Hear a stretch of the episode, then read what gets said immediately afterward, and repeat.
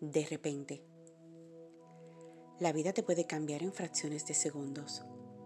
Pasas de una vida estable a momentos de calamidad, de tener un empleo a no tener nada, de estar solo a tener pareja, de contar con la ayuda de alguien y de repente ya no está más. De repente todo puede cambiar a favor o en contra tuyo, como una agradable o desagradable sorpresa. A Dios no le sorprende porque Él todo lo sabe y todo lo controla. A tal punto que hasta para tocarte hay que pedirle permiso a Dios. Eso le pasó a Pedro. Pero yo he rogado por ti que tu fe no falte. Y tú, una vez vuelto, confirma a tus hermanos. Lucas 22:32. Esa fue la palabra de consuelo de Jesús para este pobre hombre que se enfrentaría a la mayor crisis de fe e identidad de su vida. Su maestro, su guía, su amigo, a quien le debía lo que era, sería arrebatado de su lado.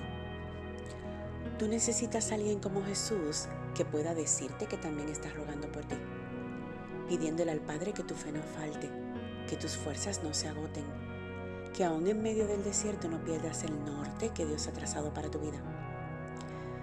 Necesitas a Jesús que te recuerde cuán grande y maravilloso es el amor de su Padre que te regala su misericordia nueva cada mañana.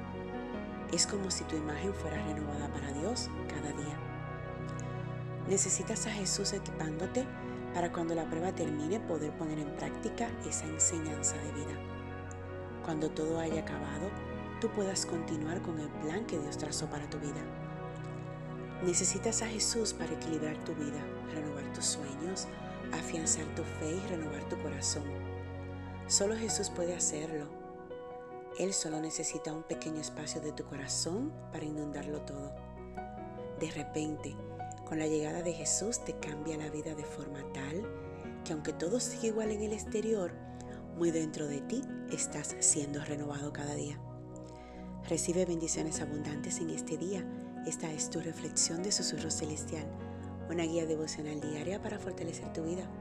Síguenos en las redes sociales Facebook e Instagram.